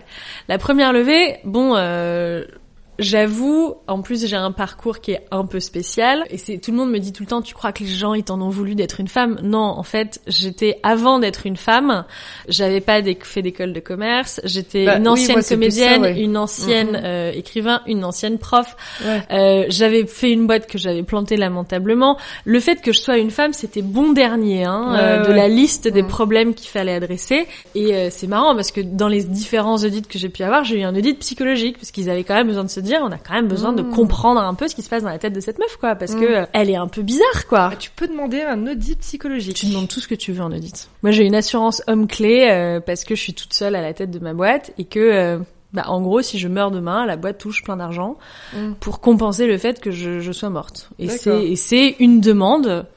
Moi, j'accède. euh, De ton fonds. ouais. Moi, j'accède aux demandes. Tu vois, il y a des choses auxquelles même. tu dis, euh, bah non, ça je veux pas, puis des choses auxquelles tu dis, euh, oui, je veux. Alors, j'en parle ouvertement d'ailleurs sur Instagram. J'en ai Bah parlé parce que tous les ans, c'est rebelote. Donc tous les ans, j'ai genre deux, trois jours dans l'année où euh, je dois me taper euh, 75 examens médicaux euh, pour que l'assureur puisse dire euh, Ok. on continue d'assurer euh, d'assurer madame juge ok très bien ça me fait plaisir Ça, c'est fou. donc c'est pas c'est- non honnêtement ça se comprend ça se comprend parce que derrière les gens sûr. investissent surtout quand t'es solo founder hein. Ouais, et quand t'es solo founder, c'est c'est c'est plus dur dans la mesure où bah euh, demain tu craques, Mm. demain tu craques, tu meurs. euh, il y a un vrai risque pour la boîte. Bah plus oui, maintenant. Maintenant, ça va. On est 65, donc si demain je meurs et tu vois, demain je vais en congé maternité, donc je ne meurs pas normalement, si tout se passe bien. Euh, mais tu vois, demain je, je disparais pendant deux mois. La boîte, elle va tourner, il y aura zéro problème. Quand on était 8, c'est pas la même chose. Bien sûr, Euh, bien sûr. quand on était 8, donc un congé maternité, l'avantage c'est que ça se prépare Mm. une maladie grave ou un décès, ça se prépare pas. Donc c'est aussi l'intérêt, tu Bah vois, oui, je, oui. je comprends le besoin de se protéger sur ces Mm. sujets-là. Donc non, la charge mentale, elle est assez intense. Mm. Après, moi, je suis un, je suis un, j'ai un côté très bon élève. J'ai fait beaucoup de, j'ai fait beaucoup de recherches quand j'étais gamine. Donc tiens, j'aime bien, les choses soient écrites et tout, machin. Donc je pars très bon élève. Donc j'ai ce côté un peu euh, quand j'arrive devant un fond, c'est euh, je suis je- alors je suis une fille certes, mais euh, je suis la fille bonne élève, tu vois, rigoureuse, sérieuse. J'arrive, je connais mon dossier sur le bout des doigts, je connais l'intégralité de mes chiffres. Il Mm. n'y a pas une question sur laquelle on me sèche. Ouais. Ça déjà ça, Ça amène ça- ouais, ça, ouais. ça- ça- mais même pour toi tu vois tu t'auto-rassures T'es en disant confiance, euh, ouais, je sais tout faire. Donc le conseil que je dirais, c'est voyez en premier le fond que vous ne voulez absolument pas, comme ça vous vous faites un peu vos vos, vos gammes et vous voyez un peu les questions pièges, etc. qui vont tomber. C'est un exercice de style avant Mm. tout. T'es là pour vendre une mission, vendre un projet. Après, il faut, enfin, ça commence par un exercice de style et très rapidement, ça devient un exercice de rigueur. Bah oui, oui. C'est-à-dire que t'embarques les gens dans ta vision et après ils disent ok, on a acheté la vision. Maintenant, c'est quoi les chiffres? Ouais, c'est ça. et là derrière, euh, voilà, quand ils te disent oui F42, ben F42, je sais, c'est ça. tu vois, c'est Ouais. c'est marrant quoi. Ouais. Et le fait d'avoir euh, d'être aujourd'hui entrepreneur, euh, chef d'entreprise et d'avoir 65 salariés, tu Ouais. disais, est-ce que tu te sens quand même libre? Tu vois, que, parce que bon, On m'a entrepreneuriat, jamais posé c'est question, Ah, voilà, la notion de la liberté, tu vois, elle se pose dans l'entrepreneuriat. Est-ce que tu te sens Bon, t'as pas vraiment. Si, t'as été salarié du coup dans ton ancienne vie. J'ai jamais été salarié, j'étais Ah. fonctionnaire moi. Un fonctionnaire. Donc c'est salarié, mais c'est oui. un autre. euh, c'est une- C'est différent parce qu'en fait, quand t'es fonctionnaire, tu peux jamais être licencié. Bah c'est ça. Et euh, donc forcément, t'as une t'as une vision Mm. de ton avenir qui est très différente Ah que bah quand oui, t'es salarié salarié. Mais tu vois, est-ce que dans ta vie de tous les jours, tu te sens quand même libre de, euh, voilà, en, en, tant que chef d'entreprise, ou vraiment, bon, j'imagine qu'on apprend de toute façon à gérer la charge mentale d'avoir même 65 salariés qui comptent sur euh, sur toi à la fin du mois pour payer leur loyer, leur vie, etc.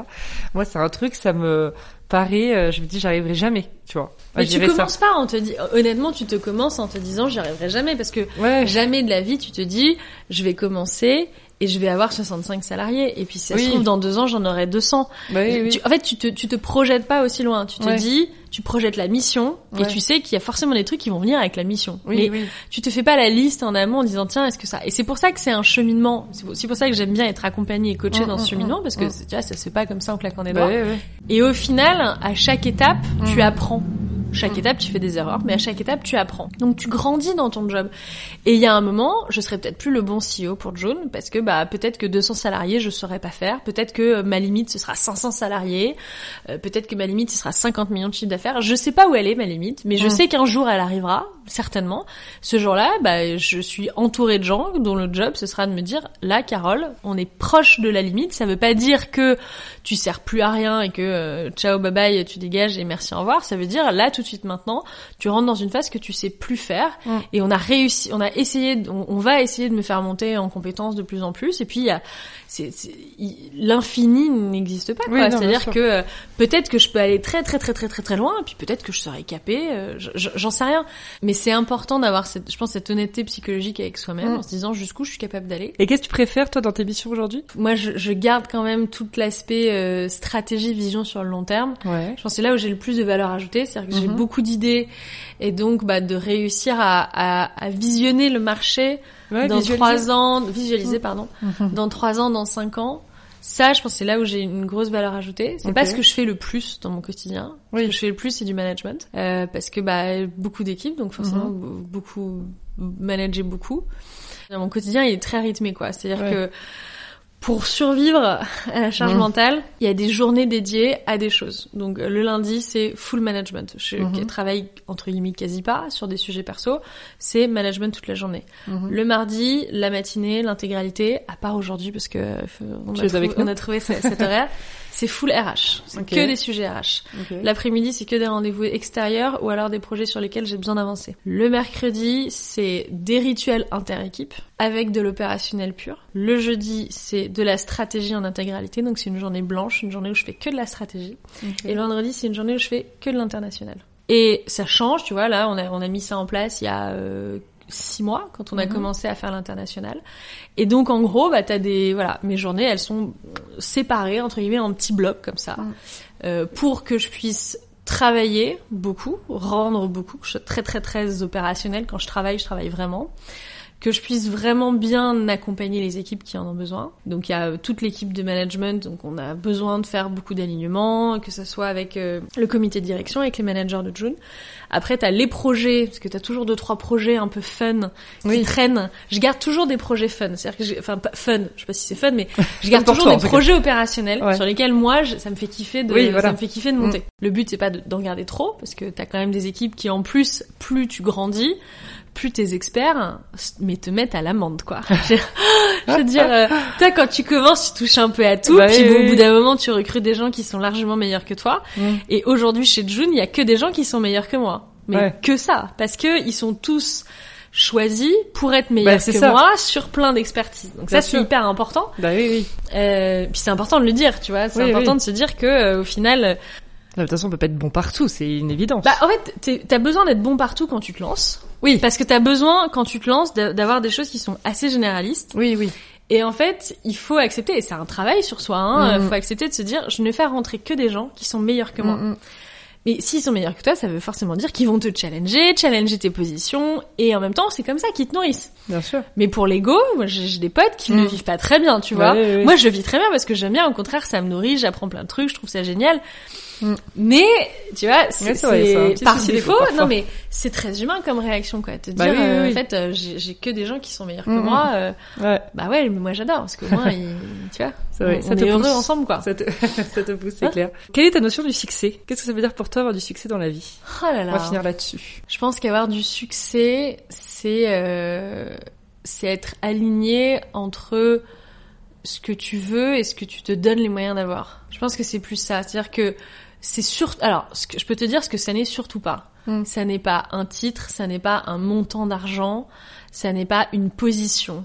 Parce que ça, c'est, euh, je vais te dire, euh, tout le monde est irremplaçable et euh, quand tu meurs, tu emmènes pas ton argent avec toi. Donc ça, ça a pas d'intérêt. Le succès, c'est, tu t'es fixé un objectif qui était atteignable pour toi et tu l'as atteint. Ça, c'est le succès. Et que cet objectif, il soit euh, par rapport à l'objectif de l'autre vraiment très très très très bien ou vraiment très très très mauvais, on s'en fout. Ce qui est important, c'est ton objectif à toi. Je vais donner un exemple tout bête. Quand je suis rentrée des États-Unis, j'ai commencé d'être prof. J'étais prof dans des dans des, des boîtes post-bac et j'avais des étudiants qui faisaient des BTS. Je leur faisais de la préparation au. Et en fait, ils arrivaient avec des scores vraiment très mauvais. Tu vois, genre euh, 400 sur 990. Et j'avais des collègues euh, assez odieux qui disaient, euh, de toute façon, ils sont nuls, ils savent rien faire, donc franchement, on s'en fout, quoi. On vient, on fait cours, on s'en fout. Regarde, je dis, mais non, c'est pas possible, ça. Moi, je rentrais des États-Unis, donc alors j'étais là, je non, mais attends, faut, faut toujours trouver des moyens d'eux. Et donc, j'ai commencé en leur disant, bon, bah, aujourd'hui, vous êtes à 400, clairement, c'est pas le meilleur score que vous pouvez avoir. Un bon score, c'est euh, 700, 800. Bon, bah, déjà, on va, on va prendre une année pour passer de 400 à euh, 550, 600 ce qui reste un mauvais score au prorata par rapport aux autres. J'ai dit, on s'en fout. Ce qui est important, c'est qu'aujourd'hui vous êtes à 400. Bon, je peux pas vous emmener à 990 comme ça en trois mois, ça ne marche pas. Donc ce qu'on va faire, c'est qu'on va faire une année où vous allez passer de 400 à 550. Je sais plus exactement les chiffres, donc si mes étudiants ils écoutent le truc, ils te mettront le commentaire. Et en disant, bah cet objectif-là, c'est votre succès. Ce sera pas un succès, vous vous promenez dans Paris en disant j'ai eu 550 au TOEIC, les gens ils vont vous dire mais c'est nul. Mais dis, on s'en fout Ça parce que ce qui est ouais, pas, ce qui est important c'est c'est le cheminement. C'est pas c'est pas la destination. Et ils ont commencé à 400, on a travaillé pour qu'ils montent à 550. Quand à la fin de l'année ils avaient 550, ils étaient hyper heureux et ils étaient hyper fiers. Et ce sentiment d'accomplissement, il était très fort pour eux. Parce que ça leur a donné quoi? Ça leur a donné envie l'année d'après de dire on est à 550, Ouais. je vous la fais courte, on va aller chercher 650. et, et petit à petit, Bah l'oiseau oui. fait son nid. Ouais. Mais c'est comme ça que tu construis ton succès. Parce que si tu te dis, je commence et comment dire, le succès général, Mm. c'est 990. Le, le, le, le Graal du Graal, c'est 990. Donc le succès, ce sera ça. Tu ne vas jamais l'atteindre. Bah oui, oui. C'est pas possible. Tu peux pas passer de 400 à 990 comme ça en claquant des doigts. Donc j'ai dit, bah, votre succès, c'est Mm. l'objectif que vous fixez, les moyens que vous donnez pour l'atteindre. Et donc, bah, euh, étape 1, étape 2, étape 3. Et ce qui fait qu'à la fin de l'année, moi, j'avais des étudiants qui étaient hyper heureux, qui en plus avaient été hyper engagés, c'est-à-dire que Mm. comme l'objectif, il était réaliste. Oui. C'est pas réaliste de dire on va aller chercher 990, s'en fout. Oui, c'est oui, comme de dire 1er janvier, je vais perdre 10 kilos sur le mois de janvier, quoi. Personne Mais- fait ça, ça marche pas. Euh, donc, tu vois, tu, te- tu te mets un truc que tu es capable d'atteindre et tu te donnes les moyens d'aller les chercher. Ce qui fait que le sentiment de satisfaction, il est là. Bah. La gratification, elle est là, elle est immédiate. Et ça te Et ça te donne envie d'aller chercher l'étape d'après. Bah c'est clair. Ah, Je sais pas si ça répond à ta question, mais... Oui, très bien. Très bien, c'est parfait. Et non, pardon, dernière question là vraiment après on arrête. Euh, Qu'est-ce que tu donnerais comme conseil à un entrepreneur qui a envie de se lancer, euh, je sais pas, disons dans le marché de l'enfant, Dans n'importe quel marché, j'ai envie de te dire marché de l'enfant Oui. ou, ou- ou un autre marché. Il y a, y a pas, y a pas de marché plus facile qu'un autre. Euh, au contraire, j'irais même te dire que plus le marché est compétitif et plus ça vaut le coup d'y aller. Ouais. Un marché compétitif, ça veut dire que il y a un marché. Alors qu'un marché où il y a personne, ça veut dire que ouais, c'est parce qu'il y a pas de marché en fait. Donc je dirais, euh, faut pas hésiter à aller sur des marchés compétitifs parce que finalement, bah, c'est là où le potentiel de faire des choses intéressantes peut être finalement le plus élevé. Quel conseil euh, euh, de savoir que euh, une start-up c'est un marathon que tu cours à la vitesse d'un sprint. Ouais. Donc ça c'est très très très fatigant. Ah c'est c'est marrant parce qu'on dit souvent que l'entrepreneuriat c'est un c'est pas un sprint c'est un marathon mais j'avais jamais entendu le marathon que tu cours à la Ah vitesse non d'un parce qu'un sprint. marathon c'est très, très un vrai. marathon c'est très enfin c'est Bah oui. très facile non c'est pas facile c'est de la Non, mais- résilience mais, tu tu adaptes ton ta vitesse. Bien sûr. Le problème d'une start-up c'est que tu c'est le marathon et que tu cours tout Bah le oui, temps très ça. vite et c'est ça qui est Bah oui. difficile. Euh, c'est-à-dire que tu peux pas juste le faire au mindset quoi. C'est le mindset fait partie du truc mais Oui. euh, tu vois aujourd'hui dans les entrepreneurs que tu as en France même aux US on est éduqué pour avoir des rythmes de vie euh, comme des sportifs de haut niveau. Bah ouais ouais. Tu dois manger sain, tu dois faire du sport, tu dois dormir, tu dois machin, parce qu'en fait, tu dois, tu dois absolument augmenter ta productivité au maximum. Euh, donc c'est très con, mais c'est vrai que ça t'impose sur ta vie un Bien certain sûr. nombre de choses. Tu rejoins ta question de la liberté, t'es pas Ouais. très très libre. Ouais, hein, voilà. T'as quand même beaucoup de choses qui rentrent là-dedans. Mais non, je te dirais euh, être bien accompagné. Ça veut Mhm. pas forcément dire avoir un bon associé ou avoir un associé. Ça veut juste dire être bien accompagné. euh, avoir euh, avoir des gens euh, en qui t'as confiance autour de toi, euh, un partenaire de vie, euh, des parents, euh, des colocs, enfin je sais pas, Mhm. un, un système de soutien qui Ouais. existe parce que c'est quand même dur. Donc t'as, tu vois, moi j'ai fait June, euh, enfin j'ai pas fait June avec mon mari, mais j'ai mon mari depuis que j'ai fait June et bah c'est bien quoi. Bah, c'est quand même pratique. bah, bien sûr. Euh, tu vois, je rentre à 22 h euh, j'ai euh, un, j'ai un, un- mec qui est gentil, qui est compréhensif. euh, Bah oui, oui. euh, qui me juge pas parce que je rentre tard, euh, Je t'ai fait à manger. qui qui peut m'avoir fait à manger euh, Ouais. Euh, et qui est aussi gardien de certains trucs tu vois là Bah comme oui, je oui. suis sur la fin de ma grossesse et que je me suis toujours pas arrêtée j'ai fait un malaise à la maison il y a dix jours euh, il m'a regardé il a pris mon ordi il m'a dit donc là cet après-midi tu ne travailles pas Mm. et j'ai dit ah il m'a dit ouais ouais je, Ouais. je te confirme tu vas pas travailler là tu vas dormir tu vas manger tu vas dormir tu vas faire autre chose tu vas jouer avec les chiens machin mais ouais. c'est important d'avoir des gens comme ça dans Mm. sa vie, au demeurant. Je dirais être bien entouré. Je dirais se faire confiance, Mhm. parce que c'est important. Le monde est plein de gens qui ont plein d'avis sur plein de choses. Mhm. Donc il y a un moment, euh, bah il faut y aller quoi. Si ça marche, tant mieux. Si ça marche pas, c'est soit ça marche et t'es content, soit ça marche pas et t'auras appris un truc. Donc Ouais. tu seras content. Ouais. T'as une phase qui est un peu dure au milieu, T'as- ça a pas marché, ah, Mm. je me sens comme une merde, et à la Ouais. fin t'es content. Et encore une fois, il faut pas vouloir se lancer pour se... Enfin, faut avoir la bonne raison de se lancer. Oui. Le salariat a plein de vertus aussi. C'est-à-dire qu'il y a un moment, moi, je, je, je trouve ça bien que les gens montent des boîtes. Euh, mais euh, il faut pas vouloir monter une boîte pour faire comme tout le monde parce que Mhm. honnêtement euh, bah c'est c'est violent hein, euh, c'est Oui, un, engagement qui est très long on peut pas Mhm. s'arrêter comme ça d'autant tu vois là ça fait cinq ans Mhm. je me suis pas arrêtée euh, là je vais m'arrêter deux mois puis après je repars pour cinq ans quoi ou Ouais, je sais pas combien d'années encore donc euh, rassure-nous, tu prends des vacances quand même. je prends des vacances, mais j'en prends pas beaucoup. Tu vois, je prends genre une semaine à Noël, je prends une ou deux semaines en août, mais Ah ouais. c'est très dur d'arrêter de travailler. Ouais. Tu vois, là, je- on a pris une semaine à Noël. On a fait avant 3-4 jours de télétravail depuis chez mes beaux-parents. Je faisais Mm. 7h, 22h euh, dans la chambre de mon mec, euh, Mm. euh, et tout le monde vivait sa vie, machin. Moi, j'étais là, je, je travaille. Ouais. Excusez-moi, j'arrive. Et puis la semaine d'après, euh, j'étais officiellement en vacances, mais sauf que officiellement en vacances, t'as quand Oui, même mais ne euh, heures de taf par jour quoi parce que Oui, oui. Euh, c'est c'est pas rien. et- c'est Ouais, ouais, pas rien. et, euh, moi je crois beaucoup dans les phases dans ta vie. T'as Hmm. des phases dans ta vie où t'as envie de te donner sur un projet. T'as des phases où tu vois là je rentre dans une phase où je vais avoir une famille pour euh, je vais avoir un enfant pour la première fois. Bah c'est une phase. Je sais pas trop comment elle va se passer mais ça va Hmm. être une autre phase. Hmm. et il n'y a pas de honte, et je pense que c'est un message aussi important il n'y a pas de honte à être heureux en étant salarié, il n'y a pas de honte à pas être prêt à lancer sa boîte. Bien si sûr. un jour t'es prêt, tu le sauras, donc tu le feras. Tu peux en avoir envie pour de mauvaises raisons. Je veux faire comme les autres, je veux faire comme les Mm. copains, je veux machin.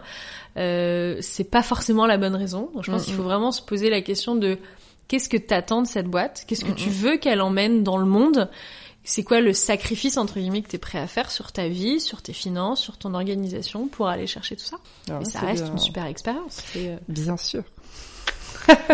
Eh ben super, on finit là-dessus, même si j'avais encore 15 milliards d'autres questions à te poser. Mais là, je crois qu'il faut s'arrêter parce que c'est un des plus longs épisodes sur Julia Donne le ton. Mais c'était hyper intéressant, donc merci beaucoup. Je mettrai toutes les infos sur toi, ton compte, June, etc. Dans la légende de l'épisode. Et puis je te dis à très vite. Bah écoute, merci à toi. J'ai passé un très bon moment. Ouais, bah, je suis ravie. Donc euh, franchement, c'était trop cool.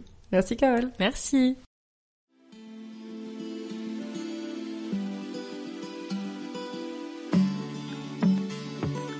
Merci d'avoir écouté l'épisode d'aujourd'hui. N'hésitez pas à me laisser vos commentaires, avis et notes sur les plateformes de diffusion et sur mon compte Instagram, l'agent chez Julia. Je suis toujours ravie de vous lire.